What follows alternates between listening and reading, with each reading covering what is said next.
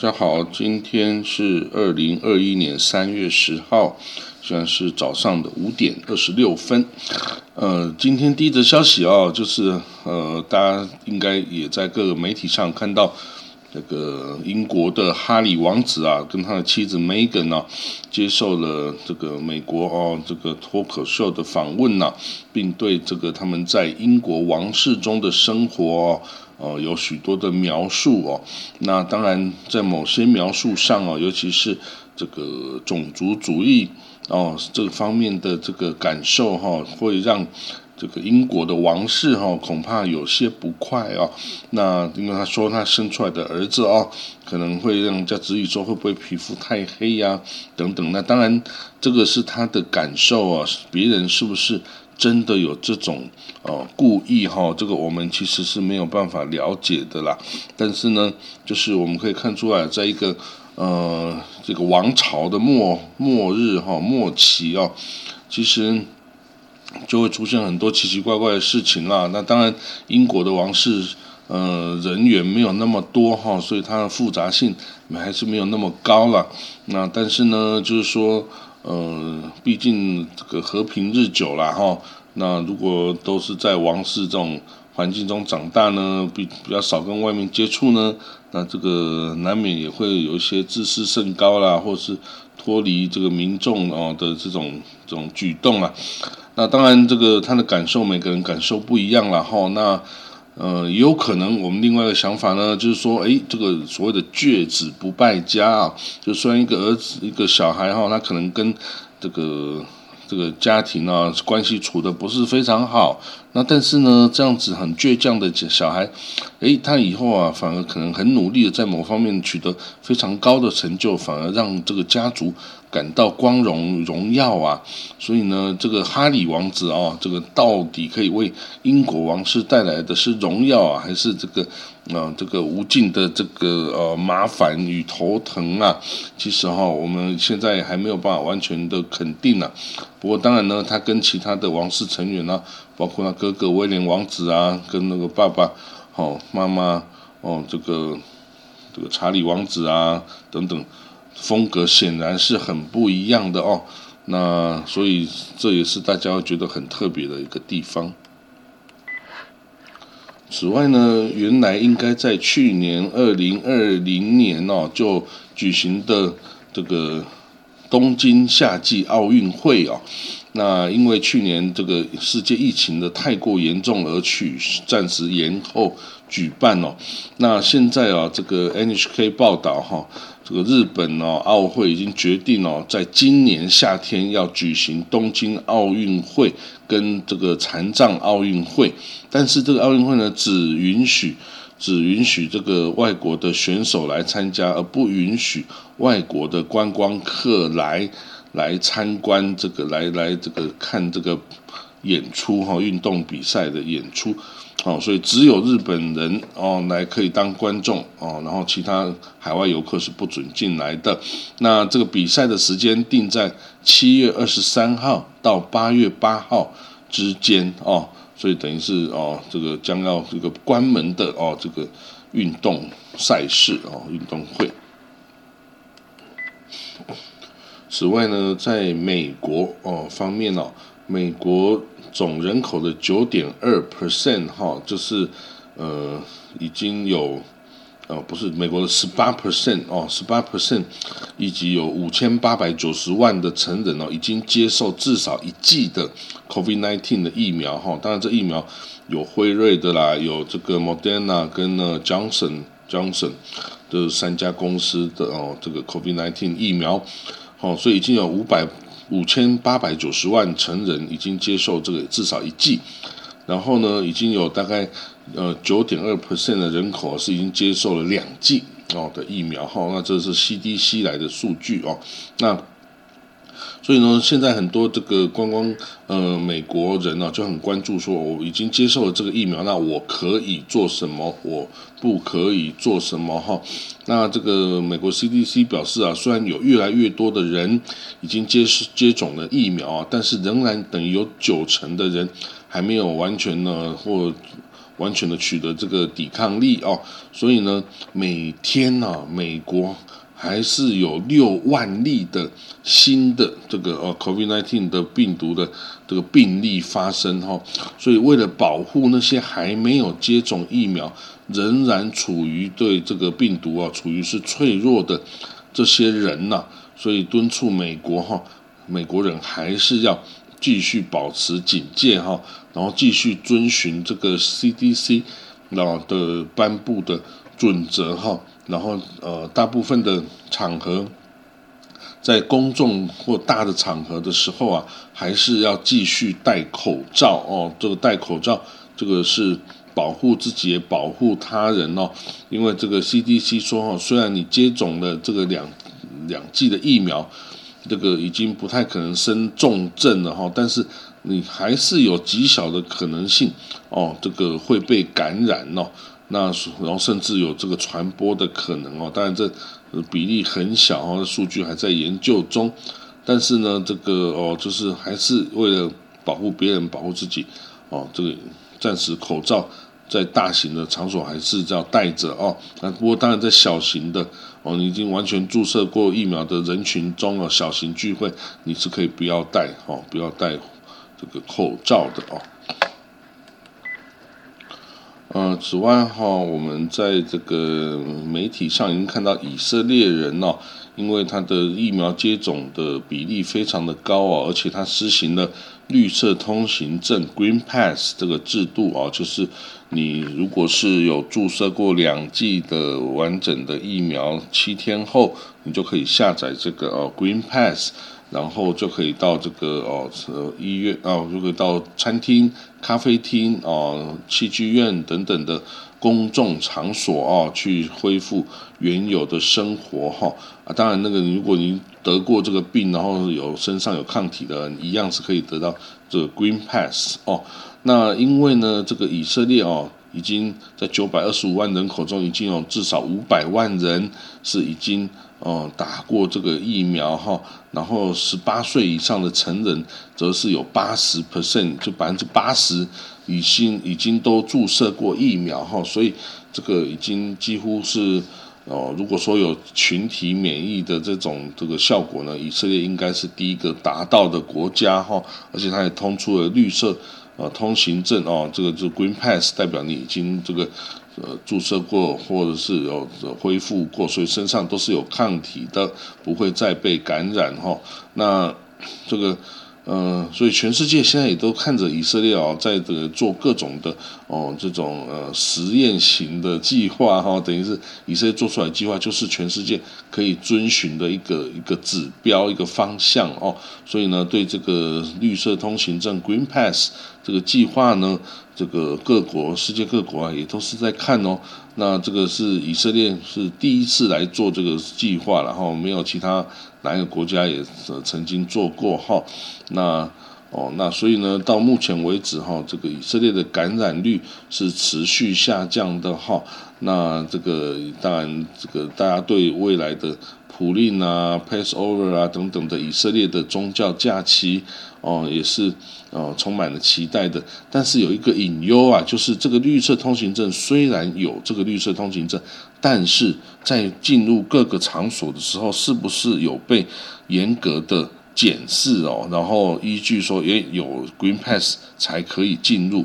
为什么这样说呢？因为这个文章说，警察啊，还是等等这个机构，其实是没有执行这个法规的人手哈。就是说，警察不可能派在每一个公共场所来帮你检查，说你是不是有 Green Pass 啊？有 Green Pass 才能进入，没有这回事。警察没有这个能力，因为警察还要抓坏人呐，还要抓强盗啊、小偷啊，原来的工作并没有减少啊，所以呢，他不可能再来做这一件检查 Green Pass 的工作哦。所以呢，这个通常呢，你还是得要哦这个每个人、每个国民自己有遵守。政府法规的这个意识哦，然后呢，也许这个每个商店啊，每个哦这个公共场所之前以色列都会有这个保全啊，security 啊，这个位置是防止恐怖主义的啦。那这个呢，也许如果他们也可以来检查这个 Green Pass，或是用什么机制，像呃电动门啊，你如果有 Green 扫描 Green Pass，哎，有的话你就可以打开让你进入等等哦，看是什么机制来进行哦，就是说你要有一个方法来够检视，然后让通放行哦这个动作，因为如果你只是依照哦荣誉制哦你自己决定你有这个你才进来，这样的话是不行的。因为以色列人通常也是，我就说以色列是有反政府权威的这种心态的哈，政府叫你不要做什么，你就越要做什么哈，这个是以色列人的的常态哈，所以一定要一个机制检核的机制来来来强制这个 Green Pass 制度的顺利运行，你才能把这个制度好好的保留下来，而不会一下就把它玩烂掉哦。呃，另外一。则在耶路撒冷邮报上的消息啊，他指出呢，这个其实啊，伊朗啊，看似啊，在中东啊，这个以这个什叶派为为以他为首的力量啊，在各个地方这个发展势力哦，扩张这个控制力哦，看起来是很威武的样子。但是呢，其实这个伊朗内部哦，也面对很多内政上的挑战哦。他这个，比如说在上个礼拜四哦，有人在伊朗境内哦，这个一架这个民航机哦，从阿瓦斯要飞往这个马什哈特，他有人要劫机哦，那这个呃，不过革命伊朗伊斯兰革命卫队哦。这个因为派在每架民航机上都派有武装的安全人员哦，就当场制止了哦，这个劫机事件就处理掉了哦。那因为这个伊朗不是一个透明的国家，所以我们不知道到底当这个劫机呢是因为恐怖主义呢，还是因为呃政治的因素啊，还是民主的因素等等哦，而导致这个。劫机的事件发生，我们并不清楚，但是已经是被解，已经是被呃解决了哈。那另外一边呢，在靠近巴基斯坦的那个那边的伊朗国土啊，这个就是西斯坦这个西斯坦这个地方哦，就是贝贝路支哈这个地方啊，也是有这个一些紧张冲突哦。那这个。这些冲突是在这个革命卫队哈，伊朗革命卫队向一些这个燃料走私者哦开枪后造成的哈。那这个至少有十人死亡哦。那这个地区的动乱哈，这个也持续了好几个礼拜的时间。那此外呢，这个另外也是有哦，这个东南部哈，就是贝鲁兹那边哦，也有也有人哦，试图在边界哈跟这个巴基斯坦、伊朗、巴基斯坦边界。挖地道哈，然后来走私物品哈，哦，那这个也是被这个伊朗革命卫队哦严格的这个制止了哈。那呃，那在这个制止的过程中哦，发生了爆炸哦，跟其他这个哦动荡的发的事情哈。所以呢，这个我们还不知道哦，当初到底是发生什么事情。那另外呢，伊朗哦也打击了他境内的库德族。的人士哈，库德族，因为伊朗境内也有库德族，那库德族其实在伊朗、伊拉克、叙利亚、伊然后土耳其哈等等各国哈都有这个分布存在哈。当然以前伊朗对境内库德人其实是还蛮好的啦，没有特别对他什么歧视或这个打压了哈。那此外呢，伊朗啊也正国内也还是受到。这个 COVID-19 这个哦病毒的肆虐哈，其实也还并没有完全的改善哈，那还是持续因为这个制裁哦，国际制裁，所以它的呃原物料啊、对外贸易啊，然后输出原油啊等等，也一直是受到很大的阻碍哈，所以它国内的境况啊，其实一直没有很好哈，这个国内的人士也是哦，一直受到这个。呃，各种物资缺乏的这个考验哦。此外，来自这个黎巴嫩的消息哈，自从二零一九年底哦到现在，黎巴嫩的货币哈，Lebanon Pound，黎巴嫩镑哈，在金融危机下已经这个它的价值已经跌落了八十五 percent，等于是哦哇，这个只剩下原来十五 percent 的这个。的的价值哈，那这个货币大幅贬值哦，第一个就是对于这公务员呐、跟警察、跟军队的薪水啊，造成了极大的影响哈。就是原来呢，这个军队哈，他可能一个士兵或警察，他的月薪有两呃八百块美金哦，八百块美金哦。那他可以买他需要的东西，买他食物，买他的日用品，然后养家活口都没有问题。但是到现在哈，他每个月领的薪水哦，因为是领黎巴嫩镑嘛，那换兑换成美金，只剩下不到一百二十块美金呐。所以呢，这样子的这个呃状况，使得这些警察、士兵等等，他们已经没有办法养家了，他连自己都几乎养不起了哈。所以呢，像法国大使馆呢，上个月还向黎巴嫩军队捐赠了食品包哈，这个等于是这个口粮哈。那这个。